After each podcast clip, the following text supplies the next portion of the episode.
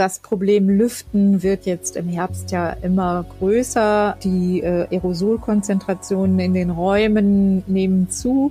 Und die Frage ist, wie kann man das besser lösen, dieses Problem? Das regelmäßige Lüften von Innenräumen kann das Ansteckungsrisiko mit dem Coronavirus verringern. Eine weitere Lösung ist auch die Nachrüstung von Lüftungsanlagen mit entsprechenden Virenfiltern. Die Bundesregierung hat darauf nun reagiert und weitere finanzielle Mittel dafür freigegeben. Über dieses Thema sprechen wir jetzt im Podcast. Mein Name ist Julia Marchese. Ich freue mich, dass ihr dabei seid. Der Rheinische Post Aufwacher. Das Update am Nachmittag. Lüftungsanlagen mit Virenfiltern werden schon lange gefordert. Bisher haben aber die finanziellen Mittel dafür nicht ausgereicht. Jetzt hat die Bundesregierung 500 Millionen Euro zusätzlich dafür freigegeben und die Hoffnung ist, dass jetzt auch die Schulen davon profitieren. Darüber spreche ich jetzt mit unserer Landespolitik-Expertin Kirsten Bialdiger. Hallo. Ja, hallo. Wie kam es jetzt dazu, dass die Regierung jetzt so viel Geld in die Lüftungsanlagen investiert? Also die äh, Bundesregierung sieht eben auch das Problem. Ähm, es gibt ja die regelmäßigen Schalten zwischen Ministerpräsidenten und der Bundeskanzlerin. Und äh, das Problem Lüften wird jetzt im Herbst ja immer größer. Ähm, die äh, Aerosolkonzentrationen in den Räumen nehmen zu. Und die Frage ist, wie kann man das äh, besser lösen, dieses Problem. Und äh, da hat die Bundesregierung jetzt vorgelegt und will den Ländern unter die Arme greifen, auch den Kommunen und gesagt, so, wir geben jetzt 500 Millionen Euro frei. Das Ganze hat aber leider einen Haken.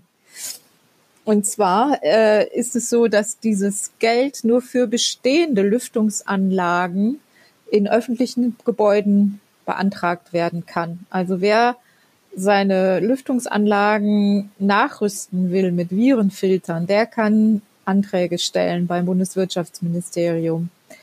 Alle anderen werden wenig Chancen haben, an das Geld heranzukommen. Und das bedeutet für die Schulen, dass sie weitgehend leer ausgehen werden, denn es gibt kaum Schulen in Deutschland, die schon Lüftungsanlagen installiert haben. Aber sind nicht gerade auch Schulen das Problem? Müsste man nicht gerade da investieren? Viele sehen ja genau da das Problem mit dem Lüften, jetzt zu den Temperaturen. Das Problem äh, hält sich noch in Grenzen, weil die Zahlen ja auch bisher nicht so stark gestiegen sind. Aber es ist natürlich davon auszugehen, wenn die Zahlen weiter steigen, äh, dann wird auch das Infektionsgeschehen in den Schulen ein anderes werden. Und äh, um dem etwas entgegenzusetzen, gibt es bisher nur das Rezept Lüften. Das heißt, die äh, Empfehlung der Kultusminister und auch der nordrhein-westfälischen Schulministerin geht dahin, alle 20 Minuten möglichst lange die Fenster weit aufzumachen und äh, damit und auf diese Weise die Aerosolkonzentration in Grenzen zu halten. Aber dagegen regt sich natürlich Protest. Wird denn da voraussichtlich in der nächsten Zeit noch nach einer entsprechenden Lösung für gesucht? Ja, es ist große Unruhe gerade unter Lehrern, unter Elternvertretern, unter äh, auch unter Schülern ähm, alle fordern und äh, machen jetzt Druck auf die Schulministerin, dass noch etwas kommen muss, bevor die Schule jetzt am Montag dann wieder beginnt. Ähm, da gibt es die verschiedensten Vorschläge. Es gibt auch Empfehlungen des Robert Koch Instituts, dass ab bestimmten Inzidenzzahlen entweder wieder die Maskenpflicht äh, eingeführt werden soll im Unterricht oder das hat übrigens auch Bayern in den Gebieten gemacht, wo äh, die Inzidenz sehr, sehr hoch ist. Es gibt aber auch beispielsweise die Empfehlung des Robert Koch Instituts in, äh, in Schichten zu unterrichten oder in kleineren Gruppen. Aber all dies muss natürlich vorbereitet sein und bisher lässt sich die Schulministerin da überhaupt nicht in die Karten blicken. Sie sagt weder, ob noch etwas kommt und schon gar nicht, was denn da noch kommen könnte. Okay, da muss man also erstmal abwarten, aber kommen wir nochmal zurück zu den Lüftungsanlagen. Ist es denn effektiv, wenn man diese mit dem Virusfilter aufrüstet? Es gibt da unterschiedliche Geräte. Ähm, die Geräte, die nachgerüstet werden, mit Virenfilter nachträglich ausgestattet werden. Ich glaube, da braucht es Experten vor Ort, um das jeweils zu beurteilen, wie viel Sinn ein solcher Virenfilter macht, wie alt die Anlage ist, äh, die danach gerüstet werden soll, das vermag wahrscheinlich wirklich vor Ort nur ein Experte zu beurteilen. Es gibt aber auch die mobilen Geräte und ähm, da gibt es Studien, die durchaus dafür sprechen, dass die einen wertvollen Beitrag leisten können, um äh, die Virenkonzentration in der Luft gering zu halten. Diese Geräte kommen beispielsweise auch in Arztpraxen oder Operationssälen zum Einsatz und sind und haben sich dort auch bewährt.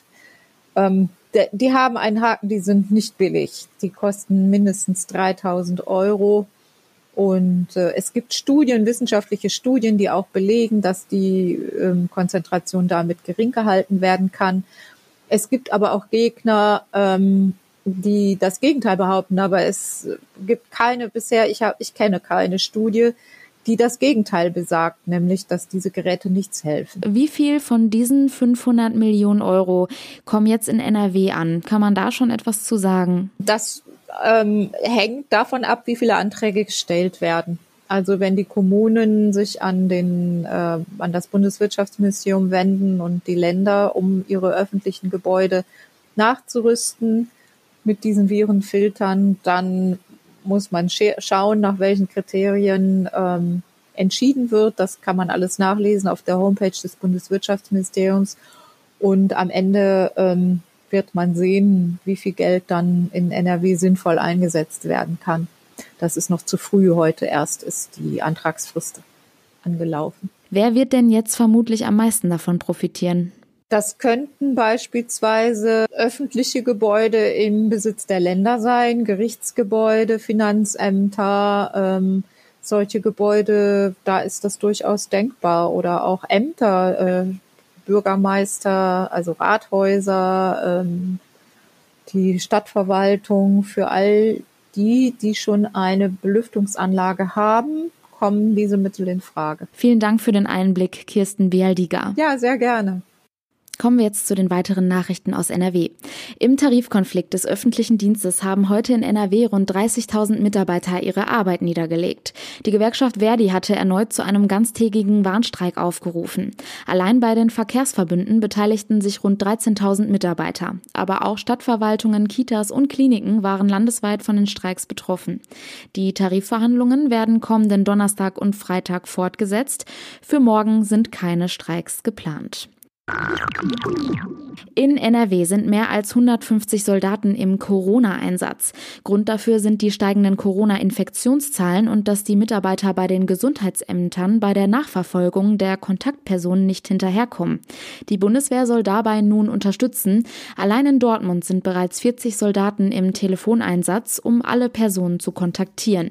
Deutschlandweit hält die Bundeswehr Angaben zufolge 15.000 Soldaten als Unterstützung gegen die Ausbreitung des Virus bereit. Im Hafen von Neuss haben unbekannte Jugendliche von einer Brücke aus eine Gruppe von Kanufahrern mit Steinen beworfen. Die Steine und weitere Gegenstände hatten die Kanufahrer nur knapp verfehlt, das teilte die Polizei mit. Die etwa sieben Jugendlichen hatten die Brücke dann verlassen, die Fahndung der Polizei blieb vorerst erfolglos. Es wird weiter ermittelt. Bei der Durchsuchung einer Lagerhalle in Euskirchen hat die Polizei eine Drogenplantage mit mindestens 2500 Marihuana-Pflanzen entdeckt. Die Plantage sei professionell betrieben worden. Das teilte die Staatsanwaltschaft in Aachen mit. Außerdem seien bei einer Durchsuchung gestern auf dem Gelände verschiedene Waffen gefunden worden. Zwei Frauen im Alter von 54 und 62 Jahren sowie ein 60-jähriger Mann sind bereits festgenommen worden. Sie seien wohl für die Aufzucht der Pflanzen verantwortlich gewesen. Die Ermittlungen dauern noch an. Trotz steigender Infektionszahlen will das Gesundheitsministerium in NRW die Besucherregeln für Senioren und Pflegeheime nicht verschärfen.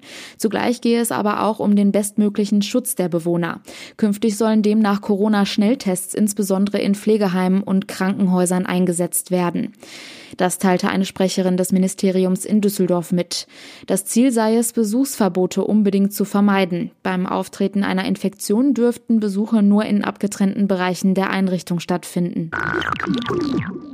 Bei Ermittlungen gegen mutmaßliche Menschenschleuser hat die Polizei in Wuppertal drei Schlauchboote mit Außenbootmotoren sichergestellt. Die Ermittler vermuten, dass damit Menschen über den Ärmelkanal nach Großbritannien gebracht werden sollten. Das teilte ein Sprecher der Wuppertaler Staatsanwaltschaft auf Anfrage der deutschen Presseagentur mit. Neben Datenträgern stellten die Ermittler bei ihren Durchsuchungen in Wuppertal und Essen auch gefälschte Personalpapiere sicher. Gegen diese Gruppe werde bereits seit mehreren Monaten ermittelt. In Dortmund mussten drei Beamte der Bundespolizei einen Schwarzfahrer mit vereinten Kräften aus dem ICE führen. Grund dafür war, dass sich der 30-jährige Schwarzfahrer an den Sitz geklammert hatte. Er wollte nicht von alleine aus dem Zug aussteigen, obwohl der Dortmunder Hauptbahnhof bereits die Endstation war. Für ihn gab es dann eine Anzeige wegen Widerstands. Und mit dieser Meldung endet auch unser heutiges Aufwacher-Update. Wenn ihr uns etwas sagen möchtet, schreibt uns gerne an aufwacher.rp-online.de. Mehr Nachrichten von uns gibt's dann morgen früh wieder im Podcast und natürlich jederzeit auf RP Online. Mein Name ist Julia Marchese. Danke fürs Zuhören. Bleibt gesund. Mehr bei uns im Netz rp-online.de